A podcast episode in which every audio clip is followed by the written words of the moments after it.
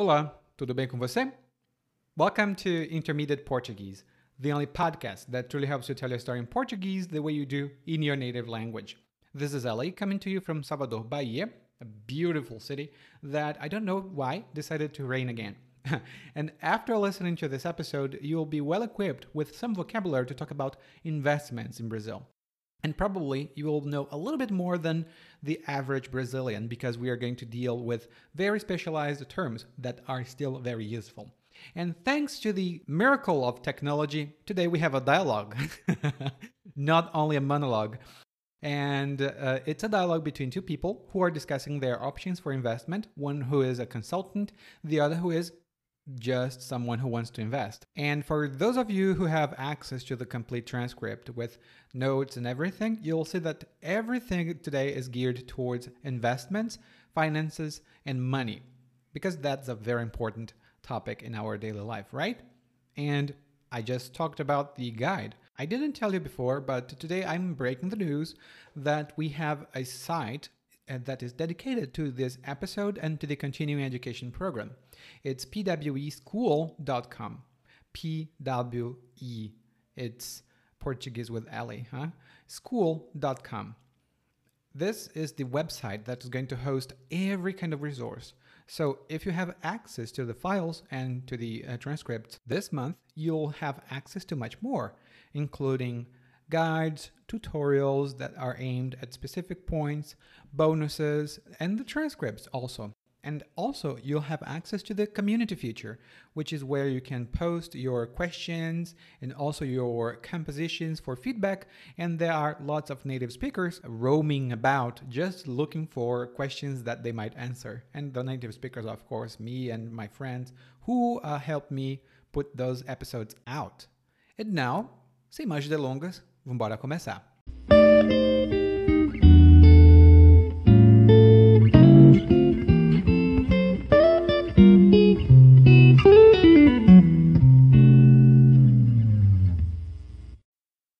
Sempre trabalhei que nem um louco para ganhar uns trocados, mas já estou ficando velho.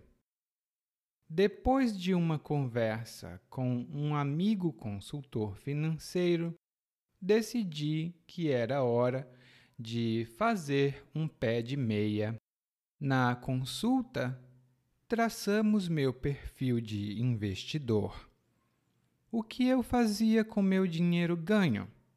Bom, eu gastava cada centavo. E como eu gastava? Comprando roupas, carro, comida. Foi aí que meu amigo me interrompeu. Não, Carlos. Você não pode colocar todo o seu dinheiro em passivos é preciso diversificar sua carteira de investimentos. Tá, e como é isso? Primeiro, pare de comprar coisas que se depreciam. Com o tempo, elas não vão valer nem um tostão furado. Entendo. Mas no que devo então colocar meu dinheiro? a gente pode começar com um investimento em CDB. Como é de baixo risco, não precisamos nos preocupar tanto. O rendimento não é alto, porque os juros não estão muito bons. Mas não é de se ignorar. Certo. Estou anotando tudo. E depois disso, tem mais alguma coisa? Sim, como os investimentos em CDB têm carência grande, é melhor também optar por alguns investimentos de maior liquidez e risco. Um fundo imobiliário mais arrojado é bom. Dá para ganhar uma nota com ele, mas tem maior risco. E que riscos eu corro com isso? Será que vou perder meu rico dinheirinho nisso? É possível, mas como não vamos colocar todo o seu dinheiro nisso, vão ser danos controlados. Não gosto da palavra, mas gosto da ideia. E podemos também investir parte em ações, se você quiser. É um investimento de renda variável que pode trazer bons lucros no curto ou médio prazo. Não sou muito afeito a riscos. Pode ficar tranquilo. Não vamos colocar todos os ovos na mesma cesta. E se tirar a sorte grande com esses investimentos, você talvez nem precise trabalhar mais. Quem dera! E o que preciso fazer para começar? Basta investir. Quanto você tem guardado? Começamos hoje mesmo, se tiver. Bom, é. Não é querendo ser chato, mas dava para começar ano que vem? Estou meio apertado até o final do ano.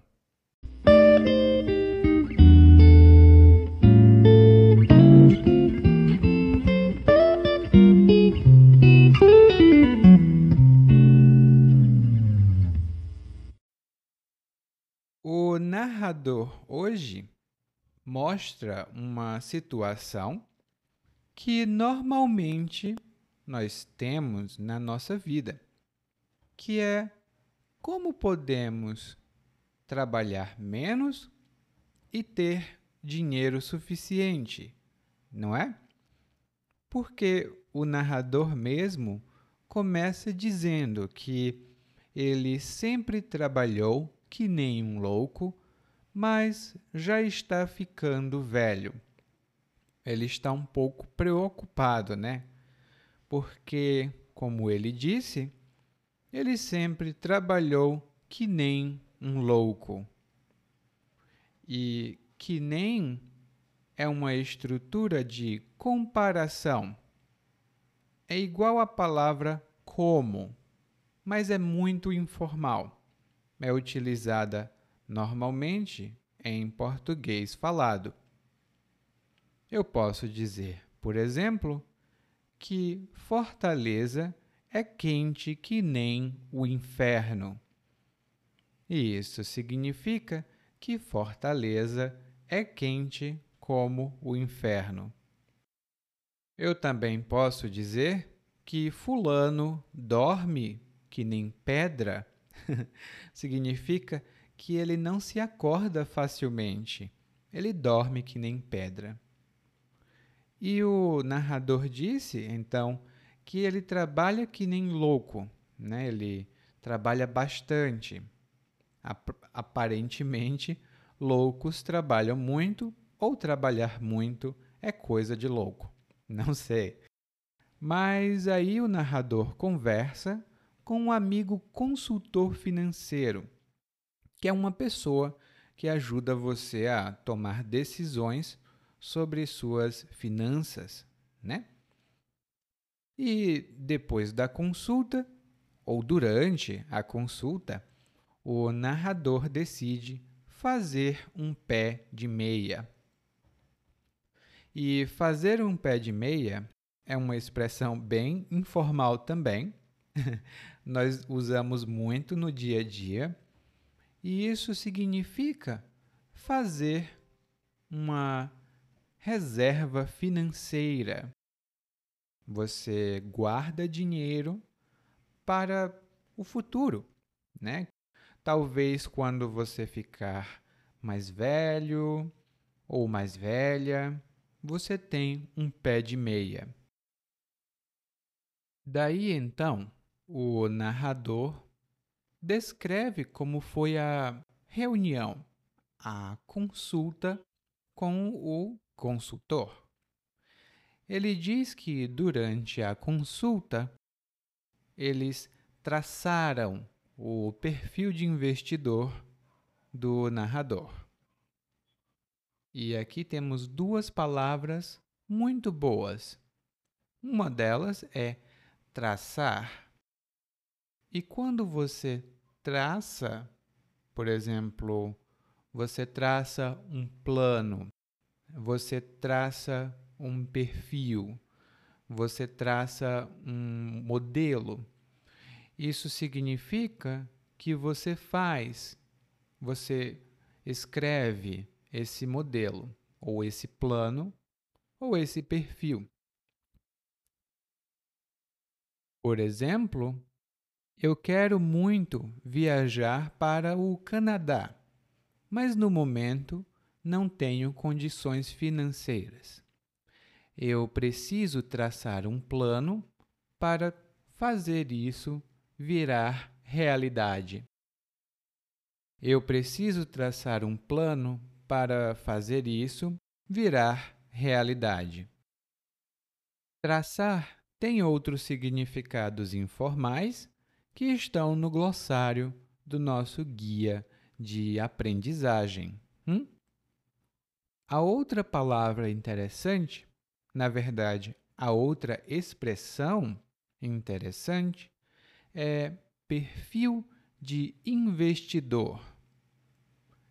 E o perfil são as características, os comportamentos típicos, tudo aquilo que forma um grupo de características de alguém. Essa é uma palavra um pouco mais técnica nesse caso, mas, por exemplo, você provavelmente tem um perfil no Facebook, um perfil no Instagram, talvez até mesmo um perfil no Twitter. Muitas pessoas têm. E um perfil de investidor é para determinar se você é mais conservador ou conservadora ou se você gosta mais de riscos ou se você não gosta muito de riscos. Eu, por exemplo, não tenho um perfil de investidor conservador. Eu normalmente corro muitos riscos, mas eu não invisto muito. Então, eu corro riscos, mas são riscos pequenos.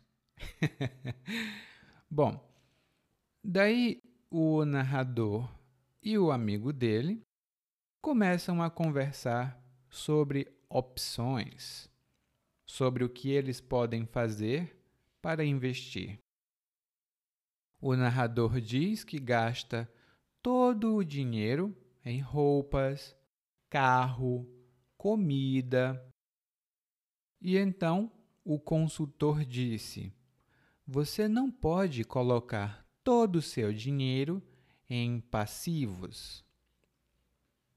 E passivos, nesse caso, são as coisas que custam dinheiro e que não dão dinheiro, elas não trazem dinheiro. Por exemplo, uma casa pode ser um passivo se você pagar tudo e não ganhar dinheiro com ela ou pode ser um ativo se você ganha dinheiro com a casa.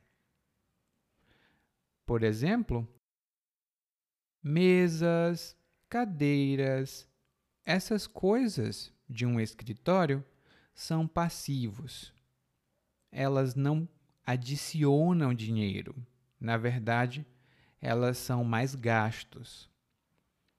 E como eu disse, o contrário de um ativo é um passivo.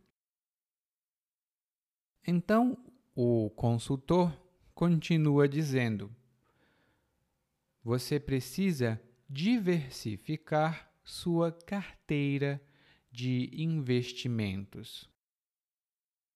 E aqui nós temos mais dois termos muito bons. Primeiro, diversificar. E diversificar significa fazer diferente ou diverso para não repetir, por exemplo, ou para ter mais opções. Por exemplo, eu trabalho principalmente como professor, mas eu também diversifico de vez em quando. Eu também traduzo, e também escrevo. Então, eu diversifico minha atividade. E a carteira de investimentos são todos os ativos, ou seja, não são os passivos. São todos os ativos que você possui como investidor. No guia de aprendizagem, tem uma explicação mais detalhada, tem mais detalhes lá, mas se você investe, se você usa seu dinheiro para comprar investimentos, esses investimentos estão na sua carteira de investimentos. E o narrador não entende muito bem. O narrador pergunta: tá, e como é isso? Então, o consultor explica: pare de comprar coisas que se depreciam. Com o tempo, elas não vão valer nenhum tostão furado. Aqui nós temos duas boas expressões. A primeira é depreciar ou depreciar-se. Isso significa perder o valor ou então fazer perder o valor. Por exemplo, eu comprei meu carro ano passado por 10 mil reais. Esse ano eu queria vendê-lo, mas ele só vale 5 mil reais. Ele se depreciou muito em um ano. Ele se depreciou 50% em um ano. Outro exemplo é: você não pode ir para o museu para depreciar toda a arte. Você não pode ir para o museu para depreciar toda a arte. Você diz: Ah, isso não é arte, isso é muito feio. Por favor, pare de depreciar a arte. Esse uso é um pouco menos comum porque é muito formal. Nesse caso, a gente diria outras expressões em português informal, e elas estão lá no guia de aprendizagem. A outra boa expressão que o consultor financeiro utiliza é não vão valer nenhum tostão furado. E quando nós dizemos que alguma coisa não vale nem um tostão furado, isso significa que essa coisa não tem valor nenhum. Eu posso dizer, por exemplo, eu não quero comprar essa casa. Ela está em péssimas condições. Do jeito que ela está, não vale nenhum tostão furado. Do jeito que ela está, não vale nenhum tostão furado. E agora, o consultor financeiro traz alguns termos especializados não são termos muito comuns no dia a dia, mas eles são muito importantes para quem precisa investir. E, em geral, os brasileiros não pensam muito em investimento. E o consultor financeiro sugere que o narrador invista em CDB. E CDB é um tipo de investimento que significa certificado de depósito bancário e é um tipo de investimento muito comum.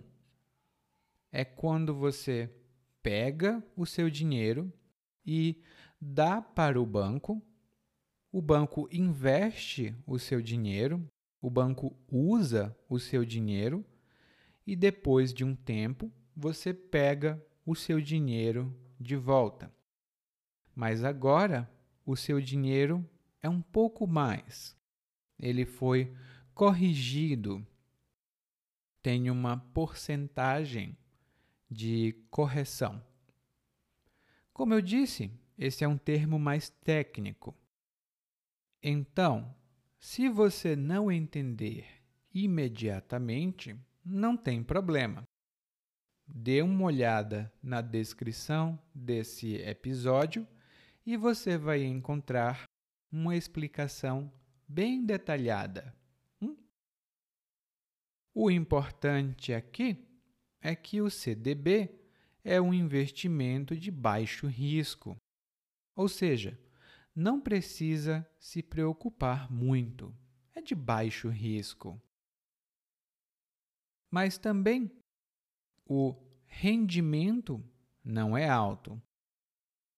E quando nós falamos sobre o rendimento de alguma coisa, isso significa o dinheiro que aquilo traz, ou o dinheiro que você pode ganhar com aquilo.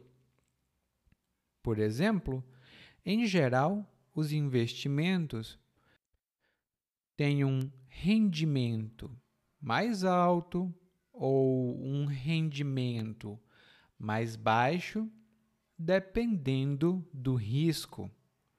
Se for mais arriscado, o rendimento é mais alto. Se for menos arriscado, o rendimento é mais baixo. E nós falamos também do rendimento ou da renda de uma pessoa, que é todo o dinheiro que aquela pessoa ganha em um ano, um mês, por exemplo. Por exemplo, a minha renda mensal é de mil dólares. A minha renda mensal é de mil dólares. Isso significa que eu ganho mil dólares por mês na empresa que eu trabalho ou em algum outro trabalho que eu faça.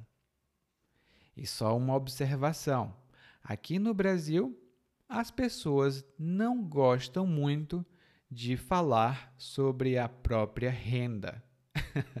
não é legal. O consultor ainda fala que os juros do investimento não estão muito bons.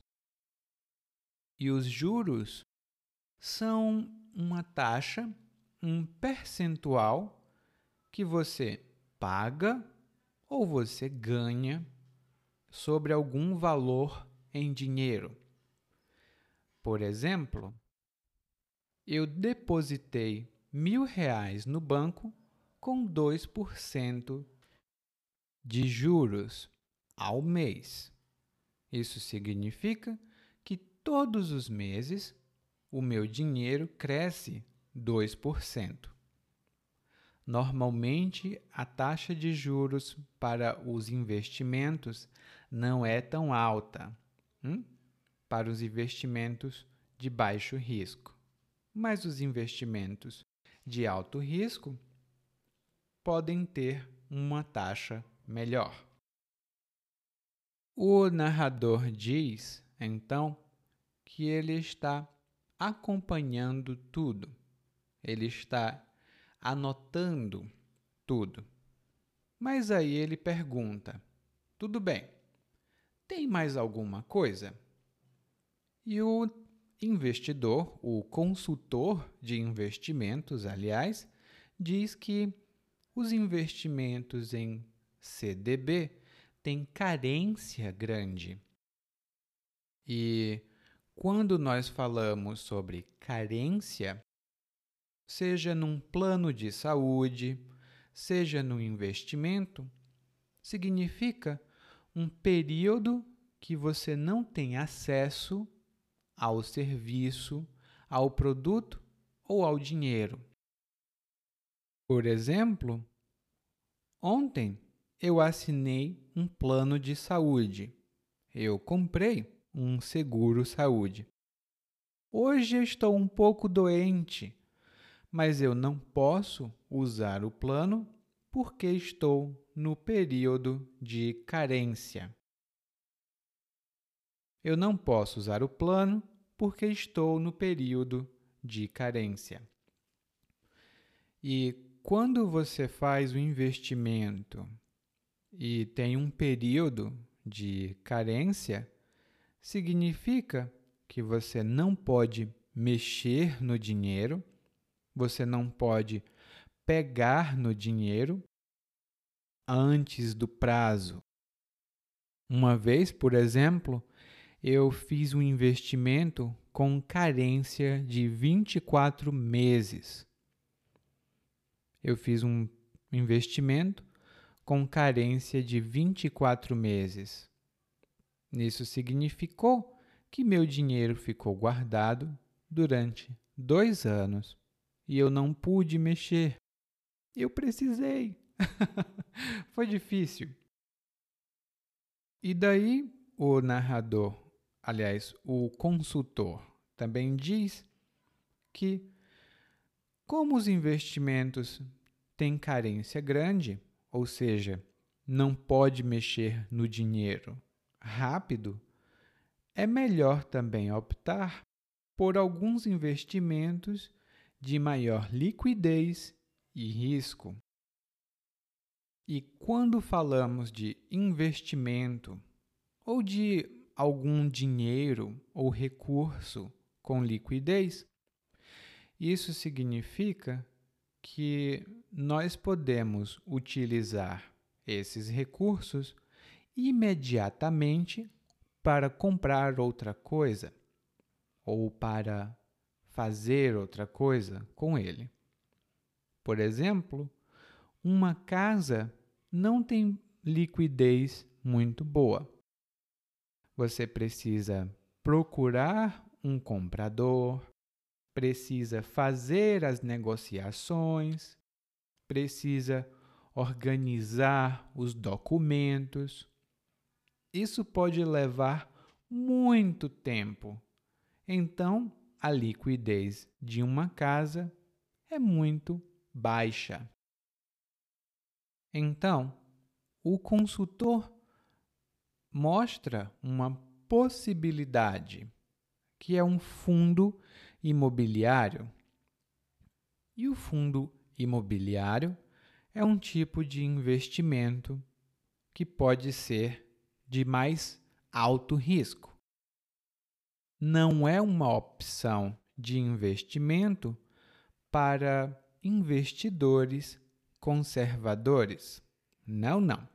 Você precisa ser mais arrojado. E essa é a palavra que o consultor usa. Ele diz que um fundo imobiliário é mais arrojado ou que um fundo imobiliário mais arrojado é bom, né? E quando dizemos que alguém é arrojado, isso significa que essa pessoa não tem medo, ela toma uma ação, mesmo que outras pessoas pensem: meu Deus, é loucura. Se você tiver certa idade, provavelmente você ouviu falar de Evil Knievel. Ele é muito, ou foi muito, arrojado. Ele era um pouco maluco. Outra pessoa muito arrojada foi Frida Kahlo. Ela foi uma pintora e as pinturas dela a arte dela era muito diferente, era muito arrojada. Ela não tinha medo de usar outras técnicas. E um exemplo é: o João está pretendendo se tornar um ator. Eu acho que é uma ideia muito arrojada, especialmente porque ele tem 60 anos. Eu acho que o plano de se tornar ator aos 60 anos é bastante arrojado. Então, o narrador e o consultor discutem algumas possibilidades. E quais são essas opções? O consultor, então, fala de uma opção que é muito comum hoje em dia. Ele diz que o consultor e o narrador podem investir em ações. E a ação é uma pequena parte de uma empresa que você compra.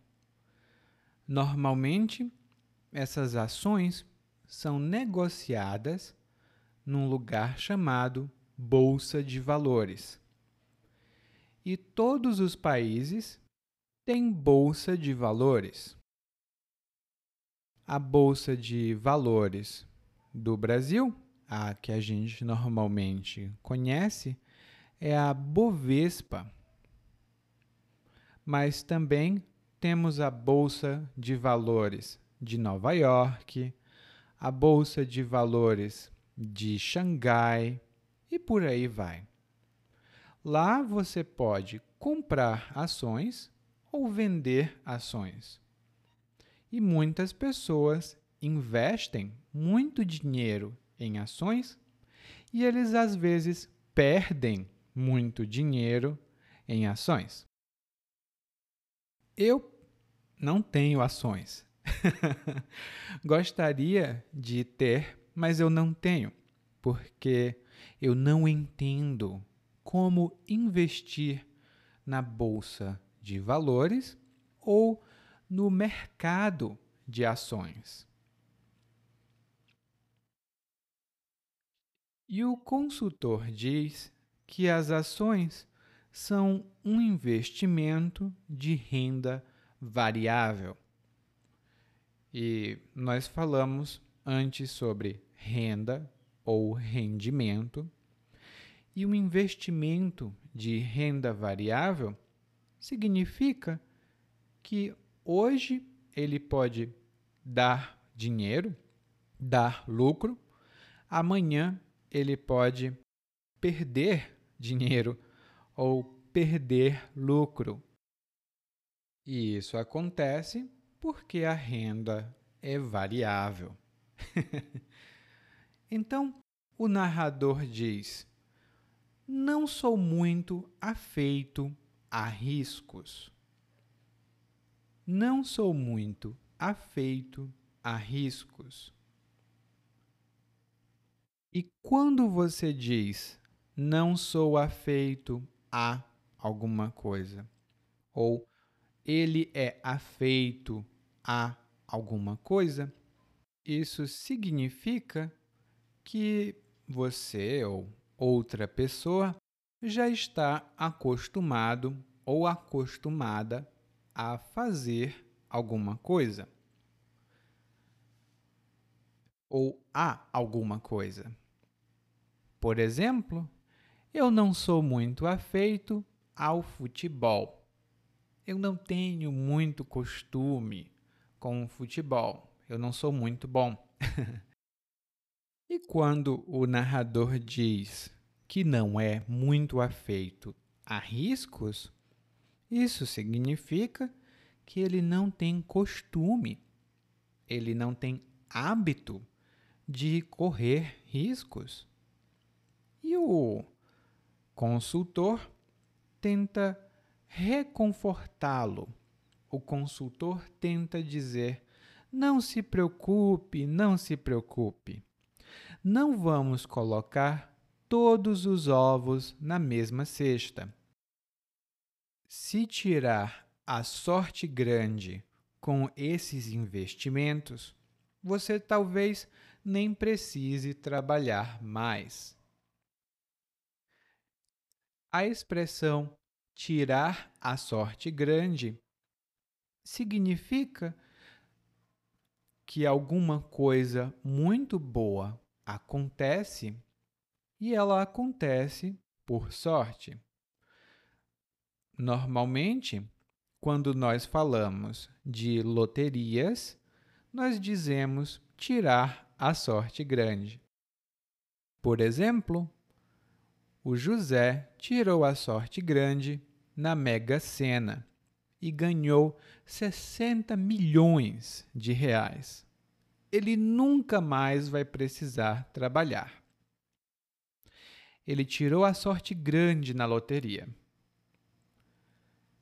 Muitas pessoas também falam de tirar a sorte grande quando comentam, quando falam sobre o próprio casamento. Elas dizem: Eu tirei a sorte grande com meu marido. Ou eu tirei a sorte grande com minha esposa. Eu dei muita sorte. E aí, o consultor diz: Nós podemos começar a investir agora mesmo. Quanto dinheiro você tem? e o narrador diz: Bom, é possível começar ano que vem? Porque estou meio apertado até o final do ano.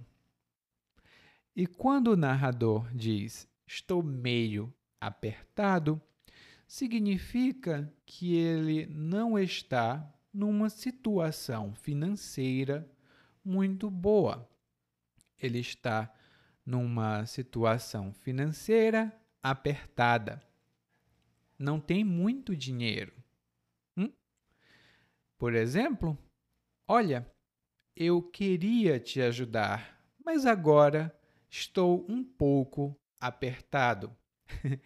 eu não posso te ajudar porque estou um pouco apertado. E outro exemplo, eu queria muito começar a estudar nessa universidade, mas estou tão apertado, vou precisar esperar até minha situação melhorar. Eu estou tão apertado, vou esperar até minha situação melhorar. Apertado tem outros significados muito informais que estão no guia de aprendizagem. E se você tem o guia de aprendizagem, leia o texto no final sobre vocabulário financeiro aqui no Brasil. E agora, vamos escutar o monólogo diálogo mais uma vez mas dessa vez na velocidade natural.